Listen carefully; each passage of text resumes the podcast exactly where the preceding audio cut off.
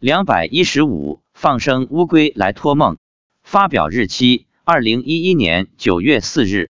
九月三日，妻子在单位上班，上午给我打来电话，说有朋友送来一头甲鱼，要给我们女儿吃。这头甲鱼是天然的，很大，比碟子还大一点。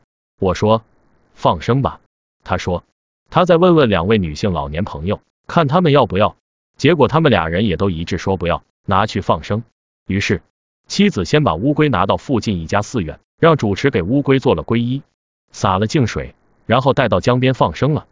妻子说，中午午睡，他就做梦梦到了这头乌龟。他说梦到女儿坐在乌龟背上，女儿也不会害怕。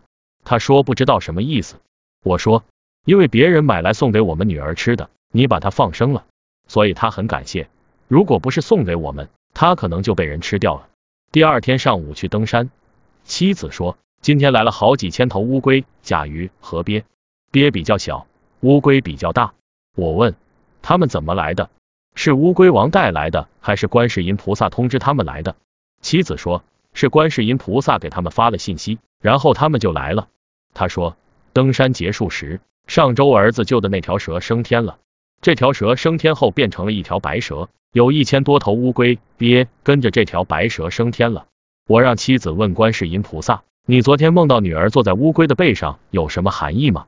妻子说：“这头乌龟以后会帮我们女儿，对我们很好。可见放生救命非常的重要，不管对我们会不会好，至少对物命是一次逃生活命的机会。你给了他一次活命的机会，他不感谢你还感谢谁？所以有条件就多多放生吧。昨天我们登山时。”天空视现了一百朵莲花，有车轮那么大。